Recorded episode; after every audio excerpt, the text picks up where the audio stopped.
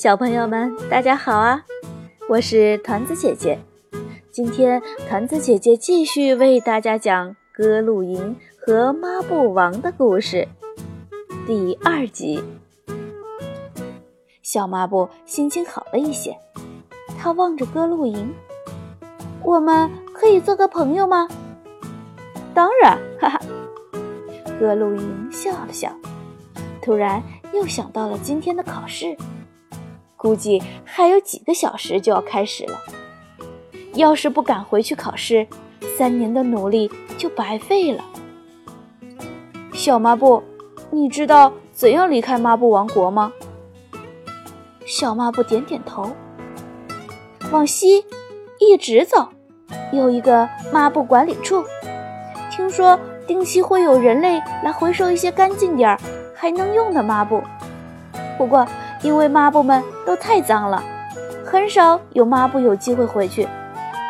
但你是一棵漂亮的树，一定有人愿意把你捡回去的。格鲁因兴奋极了，马上就要往西走去，却被小抹布一把抓住。你还会回来看我吧？格鲁因此刻的心情矛盾极了，他知道。耽误每一分每一秒都有可能导致他无法毕业。可是，一想到小抹布今后可能在这样一个地方消失掉，他又无法置之不理。跟我走吧，你不认识路。小抹布打破了沉默，带领着歌露营往西走去。歌露营跟在小抹布后面，一路上他看到很多不同的抹布。一路上，他看到很多不同的抹布住在各种各样破烂的房子里，无所事事，好像除了等待消失，什么也做不了。抹布管理处很快就到了，小抹布转过身，却发现各露营正朝相反的方向走开。你去干嘛？小抹布大声喊道。格鲁因没有回头。我决定了，留下来。他实在无法眼睁睁地看着抹布们就这样消失掉。他想起以前在学校里学过一个关于废物王国的故事，那里的情况和抹布王国差不多。他想留下来试一试。首先，格鲁因开始教抹布们洗澡，可是洗澡需要水。但抹布王国里根本没有水。不过这难不倒格鲁因，因为它是大树啊！只要有阳光，它就能产生水。它运用变形术，把自己变得巨大无比。这样一来，就有源源不断的水从树叶上滴下来。抹布们就把水都攒起来，建了一个水库。他们中间有条抹布的主人是个博士，因此他知道很多科学知识。在他的建议下，抹布王国建了一个水净化和循环使用站。没多久，歌露营就不用再费劲地生产水了。后来，歌露营开始给抹布们讲故事。每天晚上，大伙儿洗完澡后。就会聚集到一起听歌露营讲故事。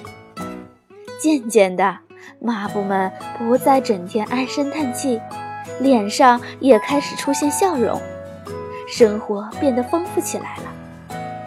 他们会模仿一些有趣的故事情节，玩故事游戏，还成立了一些故事会，开始自己讲故事、写故事。其中有一个抹布故事会，甚至出了一本名叫《抹布的一千零一种用法》的书。听说这本书已经出版到人类手里。从那以后，被扔到抹布王国的抹布越来越少了。抹布王国已经不再肮脏和无趣了。每一块新的抹布都会在这里变得干净整洁，然后开始一段新的生活。找到自己的家之后，他们就会去抹布管理处，重新回到世界去发挥作用。抹布们就这么在抹布王国里开心地忙碌着，对未来变得有信心、有期待。不知不觉，六年过去了。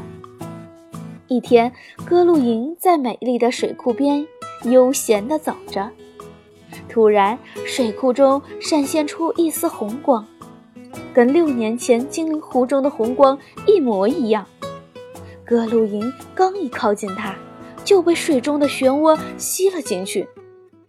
醒来的时候，他发现自己又回到了精灵湖边，就发疯似的往学校跑。到达学校时，正好赶上毕业典礼。不过，那是六年之后的毕业典礼，格鲁营已经足足错过了三次考试。看见远处奔来的格鲁营，老校长急忙走过来去拥抱他。格鲁营有些不知所措。校长，对不起，我又一次辜负了您的期望，错过了考试。树精灵可以通过身体接触了解到对方身上发生的事情。刚刚老校长拥抱歌露营时，就已经完全了解了歌露营在抹布王国的经历。别说了，孩子，我知道，一切我都知道。老校长拍拍歌露营的后背。考试只是一个仪式。过去六年。你所经历的磨难和考验，已经远远超过了考试的难度。我们认为你可以从树精灵学校毕业了。说完，老校长从官大的袖口里掏出一份毕业证书，用他有力的树枝重重地刻上了“歌露营”的名字。歌露营惊喜万分地接过证书。眼角微微有些湿润。从精灵学校毕业后，格鲁营告别了老校长和他的老朋友们，踏上了环游世界的旅程。好了，这个歌露营和抹布王的故事就讲到这，明天见。